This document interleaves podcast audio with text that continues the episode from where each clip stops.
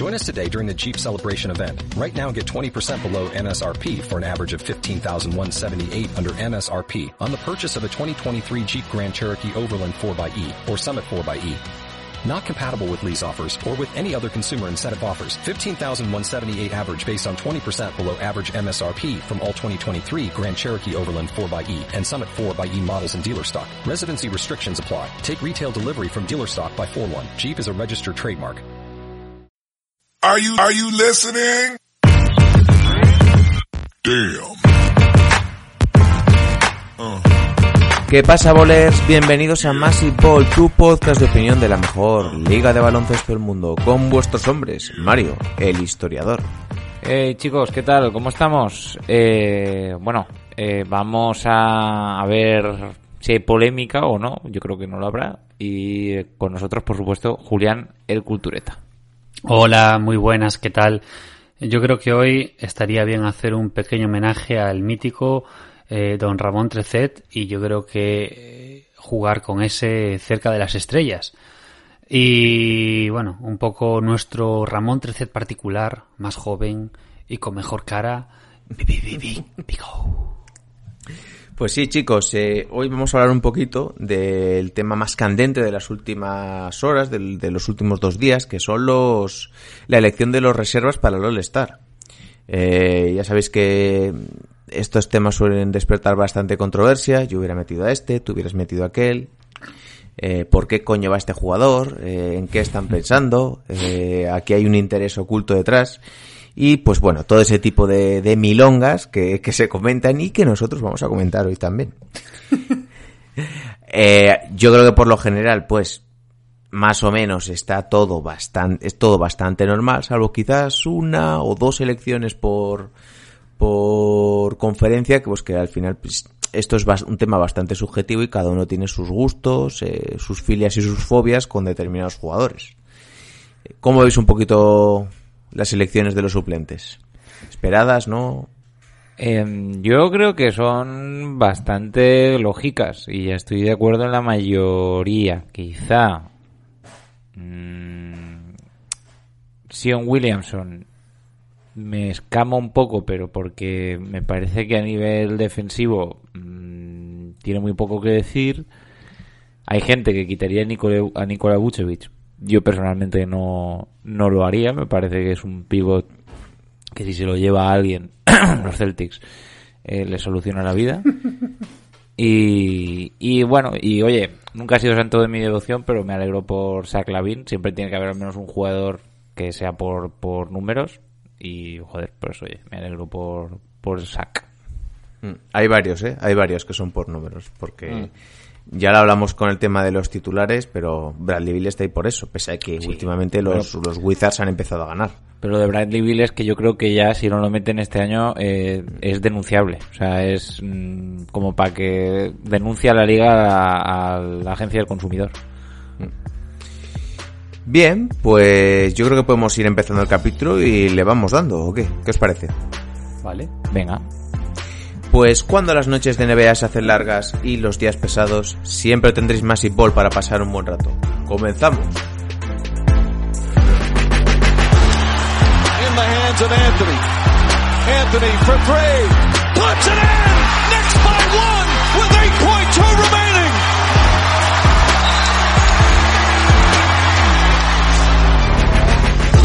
Seventeen. All right, here is Vince Carter with his first shot!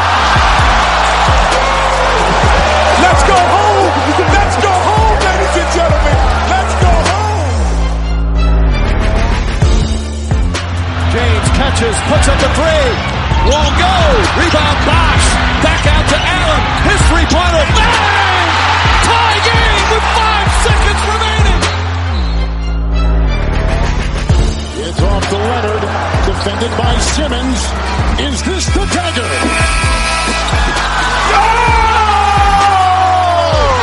Game series. Toronto is won.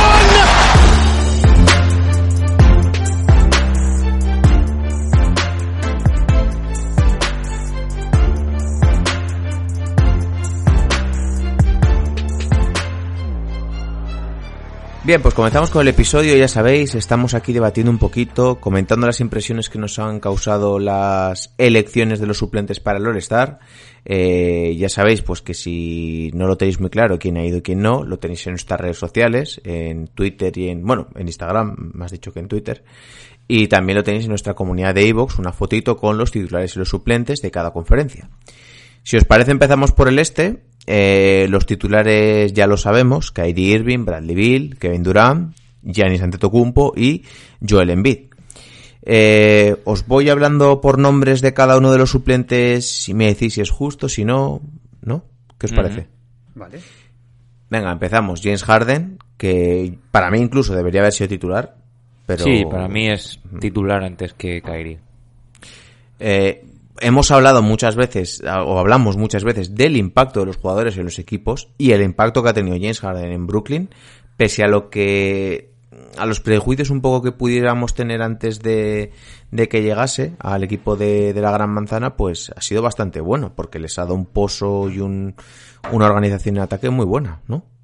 Es un cambio bastante radical lo que ha hecho lo que ha hecho Harden con, con estos eh, Nets y yo creo que por supuesto claramente tenía que ser titular y por encima de Irving, aunque Irving haya o sea, haya hecho una primera parte de temporada brutal, pero creo que lo que dices del cambio, la, importancia de, de, de, de, del pozo en el juego que le ha dado en este caso Harden.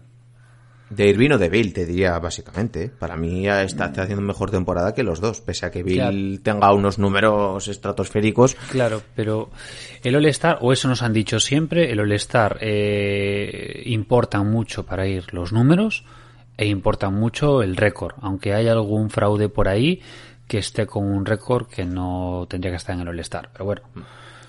Bueno, todo hay que decir que de los suplentes es de lo que más te puedes fiar porque es donde los fans no están involucrados, ¿no? Entonces realmente... Bueno, ahora veremos, ahora veremos. Hombre, si, si, nos podemos fiar o no de alguno, pero bueno. Sí, al respecto lo de lo que decías de, de, Harden, ahora que empiezan a cuajar y que ya está claro que Harden es el base y Kyrie Irving es escolta, dan un miedo que te cagas. Yo lo digo a día de hoy, creo que lo dije el otro día, eh, 25 de febrero, para mí ahora mismo eh, Brooklyn es el principal favorito. Y lo digo eh, porque no sé exactamente cuál es el alcance de la lesión de Anthony Davis y en caso de que se recupere, cómo volverá. Yo sigo, sigo dudando y sigo pensando qué equipo puede frenar a, estos Nets en defensa en el este. Yo en, en el oeste lo podría tener más claro, pero yo estos los veo eh, muy difíciles de frenar. Y aparte es que precisamente a los, a los equipos grandes es que los están apabullando totalmente. Es que la girita que se han marcado por el oeste ha sido bastante... Sin perdón, ¿eh? Sí, sí. Ahora mismo los dos equipos más en forma de la NBA son los Brooklyn Nets y los Utah Jazz. No quiere decir que esa vaya a ser una final, aunque podría serlo, pero esos son los dos equipos que están más en forma. Para mí, si Utah llega a una final, es una sorpresa, pese a que ahora mismo sea el equipo más en forma de la liga. Para Pero mí bueno. con un Anthony Davis tocado y unos Clippers que me gustan y me parecen mejores que el año pasado, pero que es, parece que no tienen ese extra para superar según qué obstáculos, mmm, yo no descartaría a Utah. No, no, yo no los descarto, pero al final sabemos que playoff es casi un deporte diferente. Pero bueno, ahí están, ¿eh? Se lo han ganado y se han ganado que les consideremos porque estamos diciendo todos, joder, ya perderán, ya perderán y siguen manteniendo la buena racha. No, y eh, una racha que histórica que, que no se había dado en 30 años, una bestialidad así, o sea... Oye, fue traer a Jacobo al podcast y... Siguiente claro, popa, que, ¿eh? que, que, la racha que traían ya de 10 seguidos, no, ¿verdad? no, no, no, eso no cuenta para nada. Siguiente suplente, y aquí sí que hay un poquito más de polémica. Jason Tatum. Polémica me refiero porque está claro que es un grandísimo jugador, un gran talento joven, pero su temporada, pese a que esté poniendo numeritos como le gusta decir a Julián, no está siendo buena. Y es que Boston ahora mismo es noveno. Es que han perdido siete de los últimos diez partidos y si no tenemos dudas con el otro suplente del este, que es Jalen Brown, pese a que igual ahora nos las puede estar generando por el récord del equipo, Tatum, lo he dicho bien, sí, 25 puntos, casi 7 rebotes, 4 asistencias, pero no está siendo, no sé, definitorio para su equipo. Pero, ¿cuál sería para ti eh, el, el jugador que entraría en A- ese hueco. Ahí está. ¿A cambio de quién? Sí, no sé, a ver, eh, los candidatos a entrar en el oeste como posibles Sí, recambios, decir, perdón, el este, ¿Meterías a un Middleton, por ejemplo? ¿A un Sabonis? yo hubiera metido a Middleton o a Sabonis, sí, clarísimamente. Ahí está. Yo, el único por lo que la cambiaría sería por Sabonis. Mm. Porque la gente está hablando de Busek por Sabonis. No, señor. Busevich tiene que estar en el All-Star. Yo también hubiera, yo a, debería. Buse- a Busevic tampoco lo hubiese metido. Sí, pues la, la gente dice eso de Vucevic porque a Orlando no lo ven ni, Hombre, ni la gente Orlando, de Orlando. es el, el equipo número 12, 13-19. No, no, es que Orlando Magic no, no, o sea, no dan ganas de verlos en general, o sea, tampoco tienen... Con lo cual, pues eso la gente dice, Vucevic, eh, otra vez, pero es que está haciendo números de, de All-Star, es bastante indiscutible. Pero es que ya no solamente que esté haciendo números. Es cierto que eh, Orlando ha perdido interés desde que se lesionó Cole Anthony, pero el- el- la temporada que está haciendo Busevic es, es un escándalo. Sí que yo es uno de los que incluyo en el club de los eh, que igual no deberían estar ahí, porque siempre se dice eso, que, que el All-Star, si no tiene récord positivo, es como el MVP, ¿a dónde vas? Entonces, eh, no tendría sentido, pero me parece que si queremos meter o si pretendemos meter a Sabonis, tenemos que meter a Busevic, porque si vamos al frío dato, tienen casi, casi, casi prácticamente los mismos números, los mismos. Lo que pasa que Claro. Bus, quizás Sabonis El en récord este del caso- equipo. ¿Cómo? El récord del equipo influye bastante. Claro, el récord del Indiana equipo es Indiana, cuarto, Orlando es el número 12. Claro. Entonces, pues sí que influye. Para mí sí, pero Busevic es más importante en su equipo, porque no hay mucho más. También Ya, pero la importancia de Busevic para su equipo no se plasma tanto como la de Sabonis. Pero también Yo- en este caso Sabonis tiene más armas a su alrededor. Para mí son los dos por igual eh, merecedores de estar en el All-Star, los dos, ambos. Yo incluso, eh, y hace un tiempo que no veo, digamos, de seguido partidos de los Pacers, pero para mí, incluso a lo mejor, para los que abogan por Sabonis, para mí, a lo mejor Brogdon está un pasito por delante como jugador determinante de los Pacers. Entonces, mm, no, no por restarle nada al hijo de Pero- Arvidas, pero... eh, Lo que pasa es que la competencia de Brogdon en puestos exteriores es mucho más dura. Sí, a ver, es el, el síndrome Conley, es decir, tú puedes ser muy bueno, pero si coincides con una serie de jugadores mm, generacionales, pues lo tienes jodidillo, ¿no? Eh, hay que decir que, que bueno, también, eh, pues anima a ver, ¿no? Que hay, al fin un jugador de los New York Knicks entre en el All-Star, que el último creo que fue por Zingis, ¿no? Por Porzingis. No, por Zingis no fue, creo. Carmelo. ¿No? ¿No llegó a ser All-Star en algún momento de los Knicks? Eh, Yo creo que no, pero lo voy a comprar ahora mismo. Eh, basándonos, bueno, hemos repasado ya los nombres de eh, James Harden, Jason Tatum, Jalen Brown, que Jalen Brown no tiene mucho misterio, tenía que ser, incluso se estuvo cerca en las primeras votaciones de ser eh, titular, yo lo metí como titular, pero con la Sí. baja de nivel de Boston veo normal que no sea titular. Hemos hablado de Vucevic y ahora estás hablando de Julius Randle, que yo al principio era bastante escéptico, pero claro, con el paso del tiempo y del récord de, los Knicks, que ahora mismo eh, son lo están en el puesto, pues mira, ahora están en el puesto número 10, han salido de playoff, pero están haciendo una buena temporada y la temporada de Julius Randle es bastante buena. Eh, ya no solo bastante buena, es, es consistente, ¿no? Que es lo más difícil de todo. O sea, todos pensábamos que el tren de Julius Randle iba a, parar en alguna estación, pero es que no, no ha parado, ha, ha seguido desbocado. Y en cuanto a lo que decías de los Celtics, perdón, que antes me he ido un poco por, por urbanizaciones, eh, hay que decir que todos los problemas eh, que tienen los Celtics, desde luego no se pueden achacar ninguno, creo yo, a los a los Jays. Eh, el No, confirmo, Porzingis no fue All-Star, ¿eh? No fue, No fue no. All-Star, Eh, no. Pues en ese caso. eh, Es que justo creo que se lesionó antes. Pues fíjate si han tardado en tener a un jugador, digamos, determinante. Yo era de la opinión al principio de la temporada y se lo dije a John Ball que quizá, aprovechando este tirón comercial, que quizá era el momento de, de vender a Julio Randle y sacabas algo por él para un equipo joven. Pero ahora no. Ahora soy de la opinión de que, a ver, depende de lo que pida. pero se tiene que quedar porque es que mm, tiene una buena edad y ha demostrado que de verdad es un All-Star y que él junto con Barrett ya es un comienzo para los para los Knicks. Luego harán alguna estupidez a lo mejor como fichar a Kemba Walker, pero por ahora bien. Julián, ¿tú cómo ves lo de Randall? Bueno, primero, eh, Porzingis a nivel de datos sí que fue All-Star con los Knicks. Lo que pasa que estaba lesionado y no pudo ir. ¿Verdad? Es que eso me, me sonaba. Sí, que... sí, sí, sí. Es Yo que yo veo- dudaba y, y yo todavía te que no, convencido ¿eh? que yo lo tenía claro que sí. Lo que pasa es que no pudo jugar, le pasó la de Davis. No, este no, año. pero no tiene la... Sí, sí. la- Mira en Basketball. Reference. En Basketball Reference está. Ah, yo lo estoy mirando en ESPN y no. El único que me dices que fue el primer quinteto de rookies, ¿eh? No, no, es que yo fui a, fui a Basketball Reference y después miré efectivamente. Eh, en este caso eso, tuvo que, tuvo que, eso, pero está- estaba lesionado.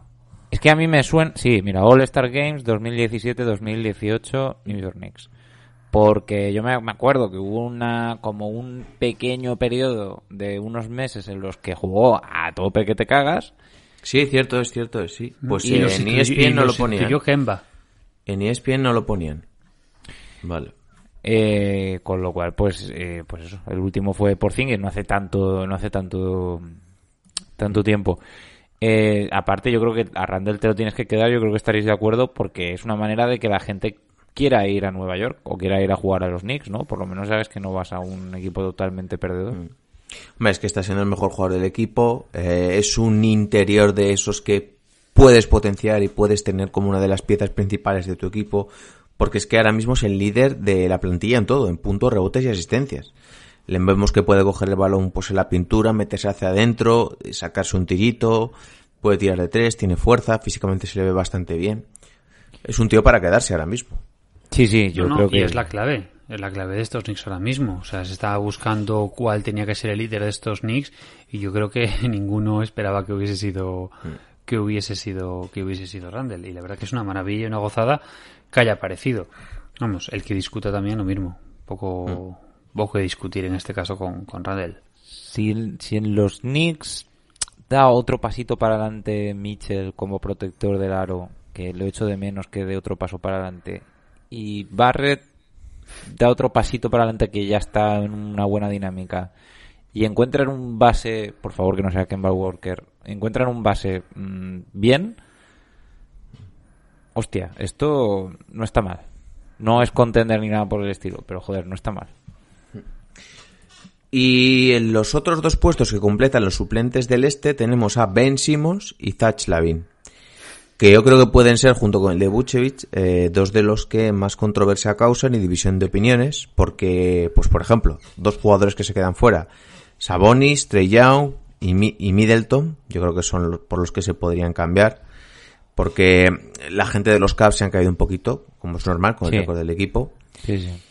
Entonces es, pues, eh, a ver, yo lo de Ben Simmons lo puedo entender por récord de equipo, por importancia en defensiva en el equipo. Al final también es un jugador que tiene bastante nombre y consideración en la liga y eso influye y debemos considerarlo. Eh, ben Simmons ahora mismo está siendo el mejor jugador defensivo del este y quizá el más determinante a la hora de, de mover a su equipo. Y yo te diría que es el, a día de hoy, es el candidato número uno a defensor del año, sobre todo con la lesión de, de Davis. Bueno, Gobert, eh. Se lo darán a Gobert porque me veo venir. Que se lo Bueno, darán a Gobert. ya veremos, ya veremos cuando Gobert se tenga que enfrentar contra un Jokic o contra un Davis y luego vuelva a sacar otra de la pintura. Sí, pero Ya eso es otra cosa, eso es otra cosa. Claro, ahí ya Claro, no es el mejor defensor del año. Yo aquí la duda la tengo con, eh, yo hubiera metido a Middleton y a Sabonis. Hubiera metido a Sabonis por Busevich y a Middleton por Lavin.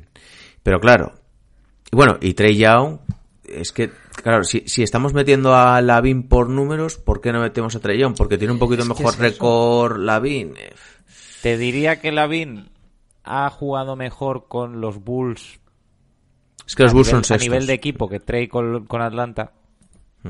El, es que el problema con Atlanta es que su récord y su, sus eh, sí y su juego tras las bajas ha, decaído bastante pero si es lo de siempre estamos diciendo la importancia de los numeritos para el All Star coño este Lavin y Trey Young andan por ahí parejos Sí, a ver, Lavin tiene 20 casi 29 puntos, 5,3 rebotes, 5 asistencias, y Trey Young tiene 27 puntos, 4 rebotes, 9,5 asistencias. No seré yo el que defienda a, a Trey Young, ni tampoco a Zach Lavin. Es que De hecho, hice un artículo antes de la temporada de que no creía en Trey Young para este, sobre todo en los Atlanta Hawks y que lo veía como una decepción y siempre me lo saca de turis para meterme palos cuando el día que mete 30 puntos. Pensaba que ibas a es- decir, escribí un artículo diciendo que no creo en Zach Lavin. Digo, hostia, yo tampoco nos ha jodido. Pero claro, es que Para mí, para mí eh, es cierto que yo tampoco soy un adorador de Lavín, eh, no me gusta, pero es cierto que eh, al fin y al cabo, pues con ese tipo de casos que no han hecho en el oeste, pues acaban tirando un poco de estos jugadores que no han sido el Star y en el caso, por ejemplo, de, de digamos, de, mm, lo diré, de Trey Young, tiene muchas oportunidades para ser el Star. En cambio, Lavin, pues no sé qué va a pasar con él. Pero desde luego sí, numeritos sí, pero Lavin ahora lo cambian para que refuerce cualquier otro equipo y ya no vuelve a hacer esos numeritos porque va a estar un equipo en el que ya no sea el jugador más determinante. Pero podríamos Yo- decir entonces que el único caso de jugador que creemos que debería estar y que no está es Sabonis, ¿no? yo creo que sí, porque, a ver, a mí... El resto lo, lo- lo puedo comprar. El De cualquiera hay argumentos para... Pero tú porque eres un hater de Trey Young. Yo es que soy un... Yo le como lo que quiera a Trey Young. Entonces, eh, yo no puedo negar que, que me gustaría que Trey Young estuviese y si vamos a los números, se, los mere- se lo merece. Pero, eh, y de hecho, por ejemplo, Simos. Me encanta que esté Simos porque es eh, el uno o por lo menos el mejor defensor del este. Tiene que estar. Entonces, para mí, quito a Trey Young y pues meto a Sabonis, aunque me joda. Perdón, quito a Lavin y meto a Sabonis, aunque me joda dejar fuera Trey Young. A ver, yo, yo entiendo que Lavin está por la sencilla razón de que cuando los entrenadores han enfrentado a Chicago han visto en Lavin a un jugador capaz de determinar mm, la victoria o, la derrota. De hecho, creo que te han ido más de un game winner por ahí en- en la temporada. Y yo es que lo de Sabonis no estoy tan de acuerdo, porque repito que que si bien me parece que ha hecho una gran temporada, no creo que sea el jugador más determinante de su, de su equipo, por ejemplo. Para mí sin duda lo es, ¿eh? Yo ahí no estoy de Para, acuerdo. para mí está ahí, ahí con Brockton. Yo creo que están un poco a la, a la par. Eh, a mí lo que más tranquilo me deja es la elección, como ha dicho Julián, de, de Ben Simmons en, en el, en el All-Star porque creo que es un trabajo muy desagradecido el que está haciendo. Desagradecido en el sentido de que está claro que no es el que eh, se lleva las estadísticas la mayor parte de las veces, pero que es indispensable para su equipo y, y para que estén eh, primeros del este todavía. Ben Simmons está promediando 15 puntos, 8 rebotes, 8 asistencias.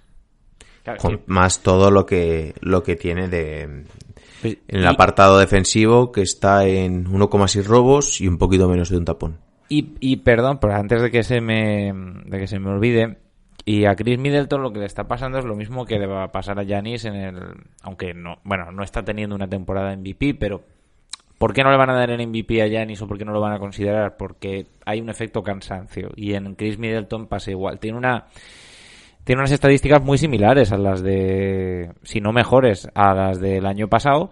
Lo que pasa que, mm, la, pues, yo que sé, hay, ha habido otras sorpresas en el este y es más sexy pues votar a la sorpresa que votar al jugador que lleva la misma consistencia varios años. Pero si Middleton fue a All-Star el año pasado, lo podía ser est- este año perfectamente.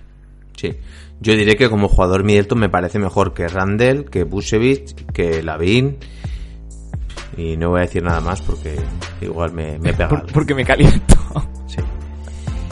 Bien, pues repasado el este, si queréis nos metemos con el oeste. ¿Qué os parece? Venga. Venga, va. Dentro intro. We just want our respect.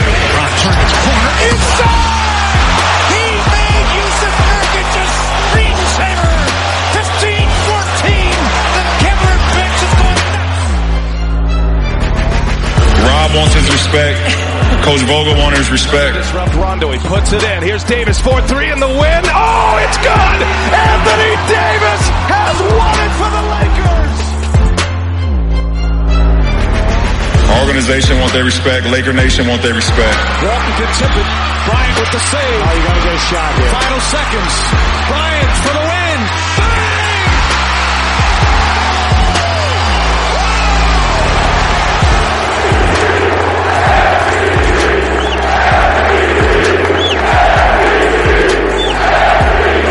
And I want my damn respect too.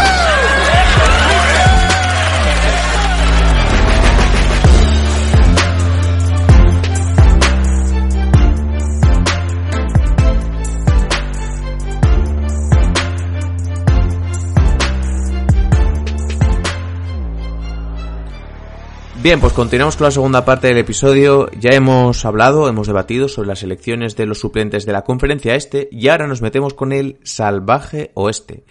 Recordamos que los titulares eran eh, Stephen Curry, Luka Doncic, LeBron James, Kawhi Leonard y Nikola Jokic.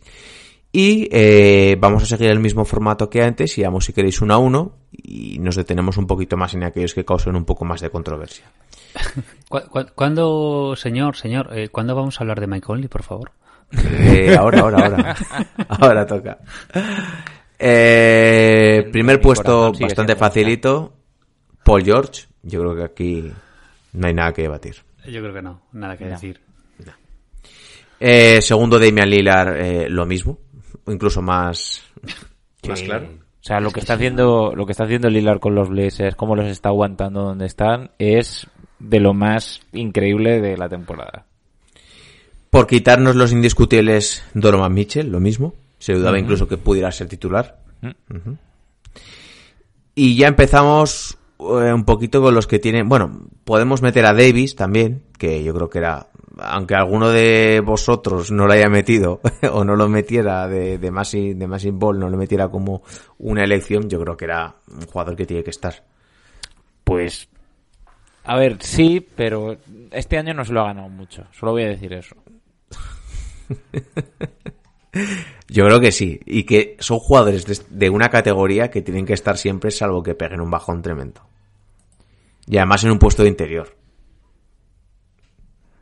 Mm, Yo creo, a ver, sí, es muy difícil dejar a Anthony Davis eh, fuera del fuera del All Star, pero a ver, bueno, creo creo que lo que mejor está definiendo a Davis está siendo su ausencia, es decir, porque mientras no está, fíjate cómo están los Lakers, que no voy a decir un que da pena la cosa, pero pero mal. Bueno, Eh, y pero es que Anthony Davis ya tiene muchos All-Star. ¿Qué le cuesta darle uno a Mike Conley? ¿Eh? Es que hay que saber avaricioso, joder. O sea, no me jodas. Uno, uno, aunque sea uno. Pasamos, si quieres, ahora por alguno de los que Mike Conley podría haber entrado, que yo no hubiese metido a Mike Conley, ya lo sabéis.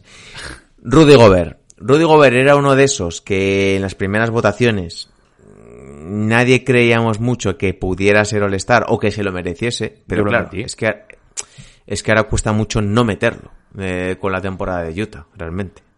no puedes dejar fuera al mejor defensor del oeste, aunque tenga sus taras que ya conocemos, pero de momento este año no la ha cagado. Y eh, aparte, pues digamos que colíder del mejor equipo del oeste y del equipo que está jugando mejor en, en la liga, no puedes. Y- de hecho, y me parece una falta, de, me parece una falta de respeto que Donovan Mitchell sea suplente. Y hay, y hay que decir que Rudy Gobert, o sea, con Mitchell y con Conley, está montando unos pick and rolls que son mortíferos de necesidad. O sea, 14 puntos, 13 rebotes, 1,2 asistencias, casi 3 tapones y medio robo. Mm, al final todo se resume en lo que ya hemos dicho varias veces, que es qué pasará cuando se enfrente con un pivot que lo saque de la zona. Pero debo decir que por ahora Rudy, joder, pues está justificando el contrato. Sigo pensando que le pagaron demasiado, pero coño, mm, lo está justificando. Vale, eh, y ahora ya mm, entramos en el apartado polémico. Bueno, eh, Devin Booker hay que decir que no había entrado en las primeras eh, elecciones como suplentes, pero yo creo que aquí la NBA se lo lía y sabía que Davis no iba a poder acudir como, como lesionado y lo han metido pues en sustitución de Anthony Davis y ha metido a Devin Booker que para mí era el caso más flagrante eh, de, de un jugador que tenía que estar sí o sí.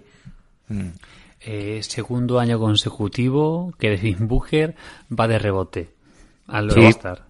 Sí, sí. O sea, sus año- dos All-Star son de rebote. El año pasado fue por la lesión de. de Demian Lillard, de hecho. Sí. Pues fíjate, o sea, es que lo que hay que hacer para que te para que te respeten, ¿no? Pero bueno, sí, yo creo que como, como ha dicho Vigo, que esto se lo lían y han dicho, pues eh, metemos aquí a Anthony Davis y luego lo quitamos y ponemos a, a Booker y todo solucionado. Pero vamos, Por si acaso estuvo ahí entre medias el tuit de LeBron diciendo que era una falta de respeto. Que me parece Por si había alguna duda. me parece un tuit en plan de, pues, pues salte tú, salte tú, Claro. salte tú, hombre. es que, vamos a ver, que digamos nosotros que no somos nadie, pero tú, tío, o sea, vamos a ver, por Qué favor. cara dura, LeBron, qué cara dura. Suéltanos billetes, hombre, patrocínanos. Es que esto, Eh, esto, sí, es, sí. esto es como el que te pregunta, ¿qué tal estás? Y tú dices, pues sí, es que no lo quieres saber. No lo quieres saber. Hipócrita. Asqueroso. Claro, claro. O sea, esto es mentira. Devin Booker, 25 puntos, 3,6 rebotes, 4,3 asistencias, encajando muy bien con, con Chris Paul, que luego hablaremos de él. Pero bueno, era, no sé, era patente que tenía que ir, así de claro. Yo, vamos, Cuarto, mm, Fénix, eh, cuarto. Es que es eso. Para mí no, no puede haber duda con, con Devin Booker tampoco, o sea, tiene que estar sí o sí. Sí, sí. Y los que... Sí, sí, dime. No, no, que lo veo igual, que creo que los dos de, Fe- de Phoenix son inapelables, o sea, no, no se puede decir nada en contra. Y los que más polémica han causado, Zion Williamson y Chris Paul. Con Chris Paul pasa un poco eso de... eh, está ahí, pero nunca lo consideramos. Eh, y hubo un momento que alguien dijo, no sé en qué podcast, dijo, cuidado que Chris Paul acabará yendo. Y todo el mundo, no hombre, no, va. Y al final Chris Paul acaba yendo. He de decir que es el principal artífice de- del éxito de Phoenix para mí. Evidentemente, pues Devin Booker es el jugador estrella, pero Chris Paul es el que organiza todo. Y al final aquí hay un, un gran componente de, de estrella de la liga, de reconocimiento, de, de tener tu estatus ganado, digámoslo así, ¿no? ¿Qué opináis un poco del caso de Chris Paul? Hombre, yo creo que es un jugador que es diferencial y se vio el año pasado lo diferencial que fue y este año igual. Y le ha dado otro aire muy diferente al equipo y vamos, totalmente merecido que esté. Ya no es un premio al final de su carrera, no, es que es que lo ha, lo ha calcado esta temporada. Es que este tío sigue metiendo partidos de, de 36 y 35 puntos y... O sea, ¿qué, qué, qué plantas come este pavo? No, no, y el otro día que necesita anotar dos y aún así ser fundamental para su equipo, lo hace. no tiene egos. El año pasado coge, se te va a Oklahoma, que era el peor equipo de la liga, o uno de los considerados que iba a quedar último, y lo mete en playoff y compitiendo contra Houston. Este año va Phoenix, lo mismo. No, no, o sea, eh, Chris Paul se está convirtiendo en el rescatador de barcos hundidos. Yo, yo creo que si tú tienes, estás a punto de tener un divorcio y tú llamas a Chris Paul y te lo arregla. Y no quiero hundir, meter un poquito el dedo en la llaga, pero es que se habló, ya no este verano, que ya veníamos prevenidos por lo que había hecho en Oklahoma, sino el anterior, cuando sale de Houston, que, que- es decir, ¿qué, qué equipo contender quiere a Chris Paul que le falte un jugador así en su Con, puesto con de el exterior? contrato, con el contrato Claro. que tiene. Ese es el Y problema. todo el mundo de todos, o casi todos, decíamos, joder, ¿no? Un contrato tóxico, tal cual. Y, y John Ball fue de los que creía en él. Y yo, la verdad, me comía en mis palabras porque en un principio no, no daba un duro porque, porque fuese tan determinante. Y que Bill hubiera venido a- hace dos años a, a, a Milwaukee, Julián. Sí, pero el contrato no, hace dos años. No, porque hace dos años fue cuando se hizo la cagada gloriosa de. de O este contrato. verano haber apostado por él en vez de por Holiday. Ya, pero el hueco. Bueno, No, pero haces sí. hueco donde sea. Acabas jugando con Samper, Robertson y, y Noah Bonley que lo han cortado, que los han cortado, por cierto. Sabe- Nets. o sea, partiendo de que me encanta Chris Paul, eh, no lo cambio por, por Drew Holiday. Buah, yo sí. eh. No, el- el- yo el encaje en los Bucks no lo tengo tan claro como el encaje en los Suns. Es que en los Suns tienes a, tienes a Booker, puedes moverlo como te dé la gana. El tema con Ayton, la aparición ahora de Kaminsky, no, no, no, deja. Es Jugando Giannis de, jugando Giannis de Ayton y teniendo al lado a Middleton, yo los vería como candidatos, ¿eh? No sé. Yo, Yo- no sé no sé quién va a jugar más tiempo. Si Chris Paul o LeBron James. Porque LeBron es que James. vaya dos ejemplos de longevidad, la Virgen Santa. Creo que Chris Paul es mayor, ¿eh? Es, no, es un año menor. Igual. Chris, Chris Paul es, Es del el- 85. es de los 5 y LeBron es del 4. Vale, vale, vale. Pero, pero, Claro, es que lo que pasa es que LeBron entró antes, eso sí. también. pero Claro. que estos tíos sigan siendo All-Star sin. O sea, que, que ha pasado un montón de tiempo, que esto no es, no, no es normal. Pero yo creo que nos tenemos que cambiar un poquito la concepción de las edades de, Sí, de sí, rendimiento deportivo ya en el siglo XXI. Antes los jugadores se retiraban casi con 30 años, tenían su cuerpo acabado y ahora mismo con todo el tema de la ciencia del deporte, de la nutrición, del rendimiento, yo creo que nos vamos a... Joder, es que el mismo Pau Gasol hasta los 38 era un, tío... Es que Vince Carter también ha jugado hasta los 40, ¿sabes? Eh, pero, pero claro, tú puedes. Vamos a ver, si tú me dices que Chris Paul sigue jugando, pero que lo que hace es jugar 20 minutos por partido y quedarse en la esquina a tirar triples y cosas así, bueno, bien, lo entiendo. Pero es que sigue siendo determinante. O sea, sigue, incluso es un jugador a lo mejor más determinante de lo que lo fue en, en Clippers, por ejemplo. Sin duda.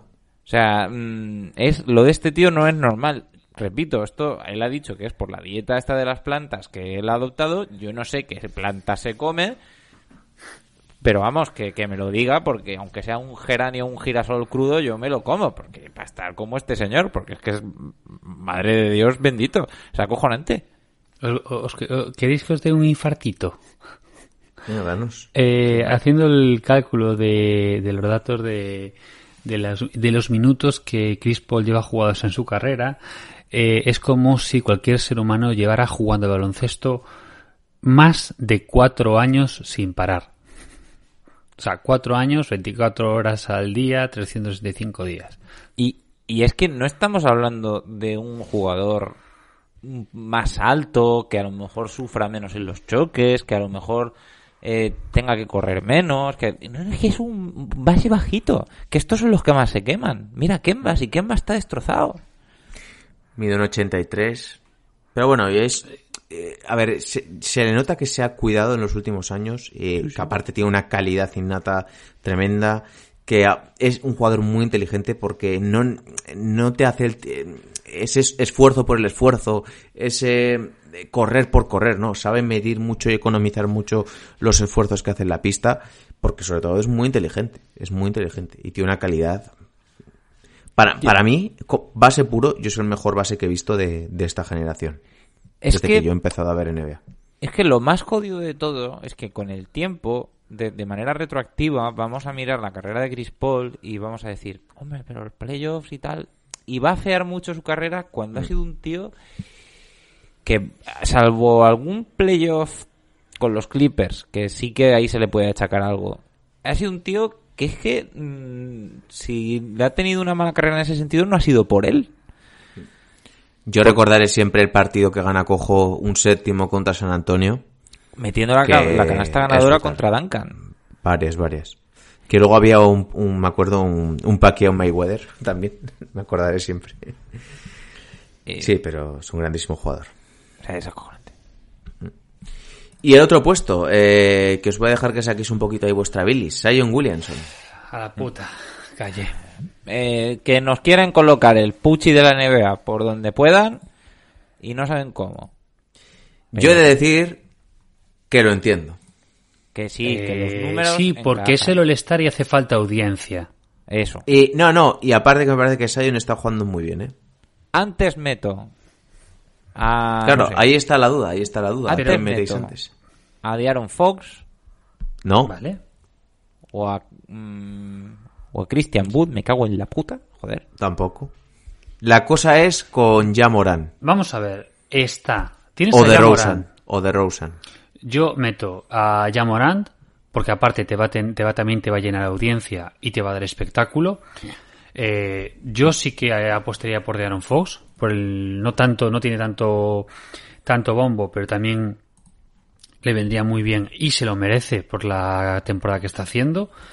Y eh, yo el otro caso eh, Mike Conley, pero Mike Conley es como pues título póstumo prácticamente. Eh, lo mismo, o sea, es cierto que es meter a tres del mismo equipo, pero coño, has metido tres del mismo equipo en otra conferencia. Y en este caso es, son, no son superestrellas, eh, Michael Conley no es superestrella, coño, pero es que está colaborando de una manera activa a que su equipo sea el mejor equipo de la NBA.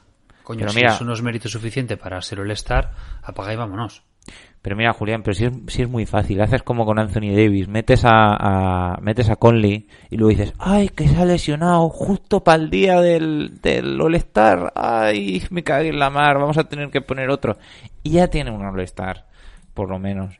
Es que si, si, si Mike Conley no tiene un All-Star es porque en el mundo hay mucha maldad. Y ya está. Yo, yo os voy a dar mi opinión. Yo estoy conforme con que lo metan y me parece que tiene argumentos para estar por encima de los que para mí son sus principales competidores. Que para mí serían Booth, Fox, eh, Morán y mm, Conley y este mm, y de Rosen que para mí sería el más serio. ¿Por qué lo veo por encima de Booth? Porque Zion Williamson tiene mejores números, para mí está teniendo más impacto en su equipo y tiene mejor récord. Eh, lo mismo digo de, de, de- Aaron Fox. Es- eh, perdón, este, joder, es que tengo a Conley metido en la cabeza. Zion Williamson le superan todo en récord de equipo y en estadísticas individuales. Eh, Memphis, eh, Memphis tiene las, una, casi las mismas, el mismo récord que, que Nueva Orleans y la verdad que estadísticamente la temporada de Morán no está siendo nada del otro mundo. Está con 19 puntos, 3 rebotes, 8 asistencias. Sion está con a ver, que lo tengo por aquí. Es que tengo 500 pestañas. Ah, Sion está con 25 puntos, 7 rebotes, 3 asistencias. Y el único que me chirría un poco es DeRozan, porque está en 20 puntos, 5 rebotes y 7 asistencias. Y Y para porque mí... los Spurs están sextos. Y porque los, es- eso es, y porque San Antonio está en un buen récord. Y ahí sería el único jugador que para mí, que dudo si debería estar Sion o, o DeRozan, y creo que DeRozan tiene más, ha hecho más para estar. Lo que pasa que al final Sion tiene ese componente de espectacularidad, eh, estrella emergente, si le quiere promocionar, eh, eso también influye. Mira, Pero para digo- mí es el único que le aguanta la, que, que podría estar por encima de él. Yo espero equivocarme. Pero para mí, Sion puede que sea el Blake Griffin de esta generación. No. Y espero equivocarme. Tiene algo más. Tiene Vale, algo vale, más. Se Blake puede- Griffin no ha tenido esa dominancia física. Yo Y no tiene el pero potencial que puede tener Sion para ser buen defensor, que lo está mostrando también.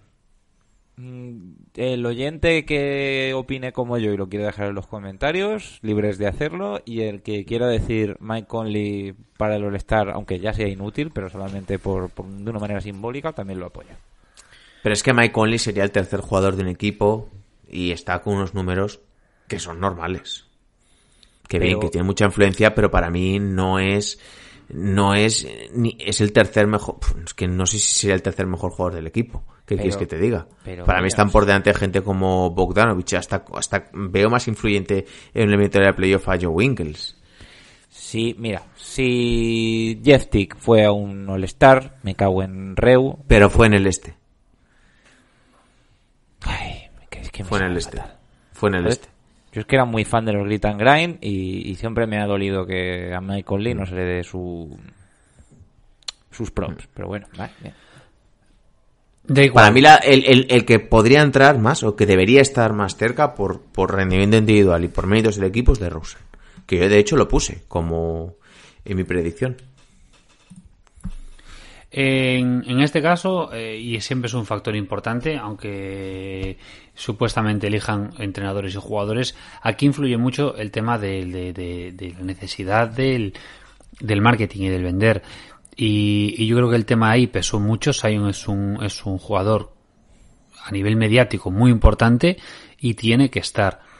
Lo que pasa que, nada, yo no, no creo que a nivel de importancia en el juego, quien podría superarlo y es mucho más versátil y, y da más espectáculo aún es Jay Moran, sin duda. Y creo que es un jugador que esta temporada, aunque su equipo esté bastante hundido, que está mejor que Pelicans, Y se ha Y perdido muchos partidos ya Morant se ha también. perdido muchos partidos porque los eh, Grizzlies tuvieron una serie de problemas. Pero así, coño, está cerca de los 20 puntos por partido, está con casi 8 asistencias y luego que sobre todo eh, es un jugador all-star en el sentido de que para el all-star game te va a dar muchísimo espectáculo. Es el caso, pues, de, de Doncic, de, Trey Young, de jugadores show. Claro que eh, Williamson también, pero a ver, por una parte me parece, me parece muy bueno por parte de la NBA que le den el All-Star ahora, porque igual dentro de dos años ya no se lo pueden dar porque está jubilado.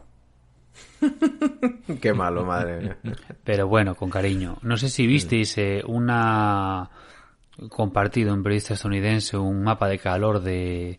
Sí, de- lo has puesto en Twitter. ¿no? Sí, esta mañana lo puse en Twitter. Y es que es maravilloso porque solamente tienen el partido, el último partido que tuvieron, solamente tiene 10 tiros eh, fuera de la zona. De los cuales creo que hace un 6-4 o una cosa así. El resto es que es todo, todos sus tiros, bueno, tiros, eh, todos en la zona. Es una, es una pasada.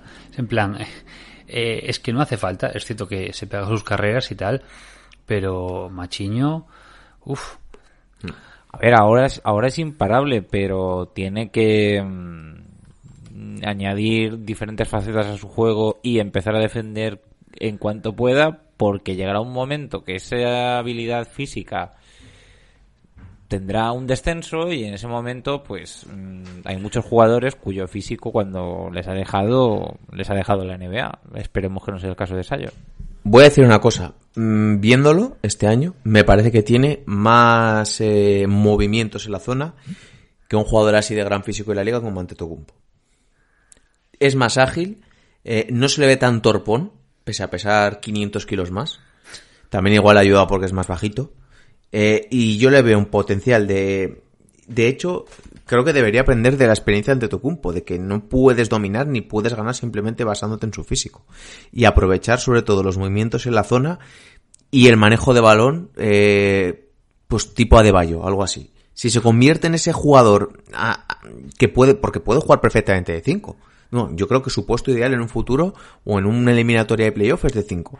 Si se desenvuelve bien en subir la bola, eh, últimamente está haciendo bastante ser el poseedor de balón en el pick and roll y tener movimientos en la zona para sacar faltas, hacer un 2 contra 1 y sacar balón para un triple así y tener ciertos ganchitos, alguna cosita así para meter puntos fáciles, para mí esta es su evolución.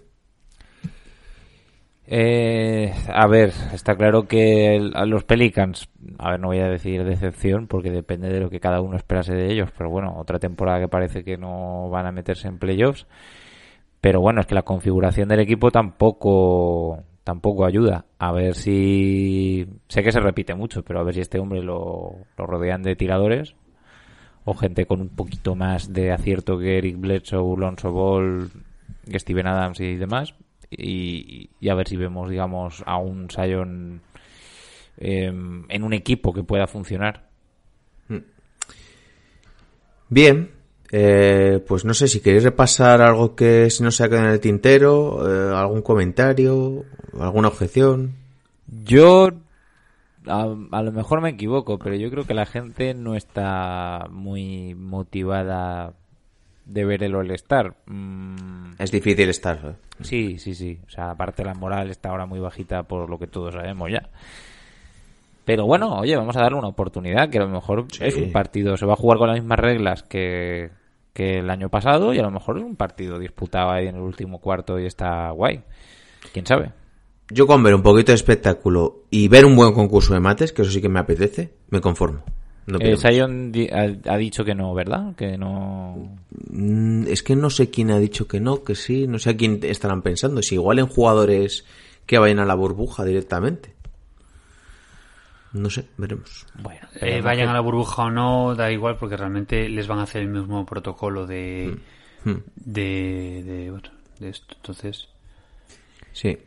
A ver, esperemos, eso sí, que cualquier em, cosa que se haga en el All-Star se haga con la mayor cantidad de garantías sanitarias posibles. Sí. Eh, bien, pues yo creo que vamos a ir dejando el episodio por aquí. Nos van a quedar unos 50 minutitos. Eh, el próximo episodio lo tendréis el sábado en cuanto a los crímenes de la calle Laurel. Eh, tendréis un directo en YouTube eh, a la una, una y cuarto del mediodía más o menos. Lo pondremos por redes para avisaros. Y el domingo tenemos un capítulo bastante especial. Eh, vamos a hacer un repaso histórico de ciertos momentos del All Star con Jacobo León, con nuestro amigo Jacobo. No va a ser lo típico de los temas típicos tan manidos que muchas veces se traen. Tenemos alguna cosita diversa preparada. Y tenemos un listado de ciertas cositas de ciertos jugadores All Star que yo creo que puede dar bastante juego. Dicho todo esto, eh, podéis seguirnos y escuchar el, programa en las plataformas habituales. Ya sabéis, tenéis iVoox, iTunes, Spotify. Creo que iVoox ahora está regalando un mes gratis sin publicidad, algo así. Así que si queréis aprovechar, ya sabéis. Eh, podéis seguirnos en redes sociales, en Twitter e Instagram. Podéis leer nuestros artículos en nuestra página web massiveballoficial.com, que están bastante bien. Esta semana vamos a sacar creo que tres. Y la verdad que me están gustando mucho. Están, estáis manteniendo el nivel que ya era bastante alto, así que... está mal que yo lo diga, pero oye, las cosas como son. y poquito más que comentaros. Eh, espero que paséis un buen fin de semana. Y se despiden de vosotros vuestros hombres, Julián, el cultureta. Pues nada, que tengáis muy buen fin de semana y nos vemos en el All-Star. Vuestro hombre, Mario, The Teacher. Eh, ya habéis oído nuestras opiniones del All-Star de este año, pero si queréis saber lo que nosotros creemos o lo que yo creo que pueden ser los All-Star del futuro, tenéis ahí un artículo en la web. Y vuestro hombre, viejo, un saludo a todos y pasar un gran fin de semana. Venga, cuidas mucho. Chao, chao. We just want our respect. He made Yusuf Nurkic a screensaver. 15-14. The Kevlar bench is going nuts. Rob wants his respect. Coach Vogel wants his respect. Disrupt Rondo. He puts it in. Here's Davis. 4-3 in the win. Oh, it's good. Anthony Davis has won it for the Lakers. Organization want their respect. Laker Nation want their respect. Walton can tip it. Bryant with the save. Oh, you gotta get a shot here. Final seconds. Bryant for the